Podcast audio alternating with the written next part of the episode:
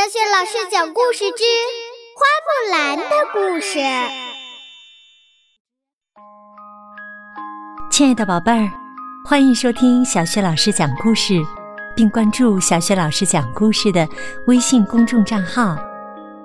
下面，小雪老师带给你的是木兰的故事，名字叫《木兰的烟花表演》。好，故事开始了。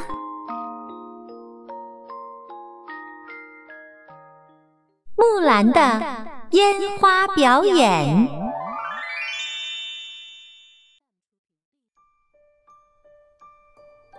农历十五的晚上，木兰和李祥带着小狗一起在院子里欣赏满月。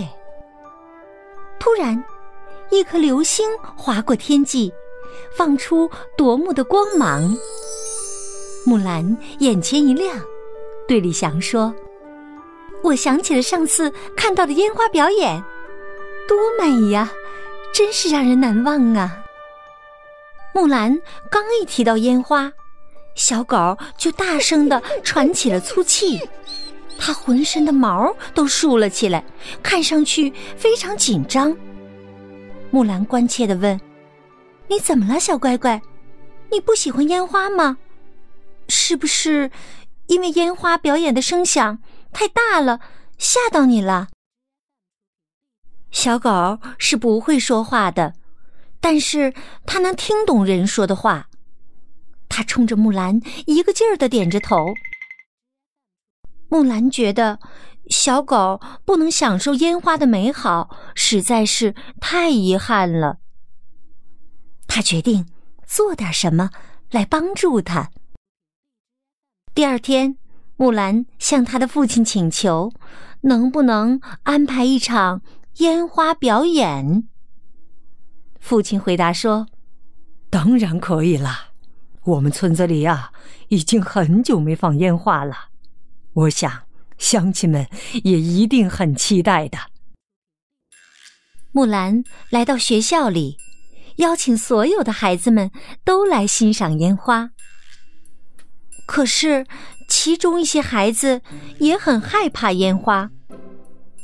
木兰温柔的劝说他们，向他们保证，放烟花一点儿都不危险，而且非常好玩。夜幕降临了，整个村子的人都聚集在一起，等着看烟花。学校的孩子们也聚在一起。又紧张又期待，不过，他们所看到的烟花表演却跟以往不同。当木兰的父亲打开自己带来的大箱子时，他取出来的不是真的烟花，而是几大卷五颜六色的绸带。李祥一脸惊讶的问：“烟花在哪儿呢？”木兰笑笑说：“你很快就会看到的。”木兰从大箱子里取出绸带，开始旋转着跳起舞蹈。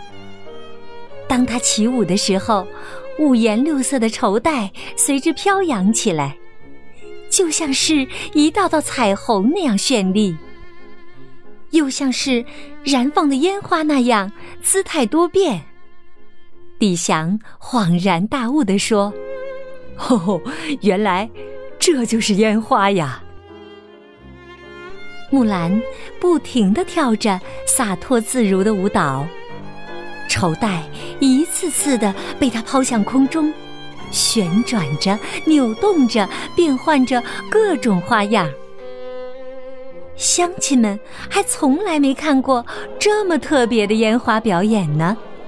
他们全都看呆了，不时的响起热烈的掌声。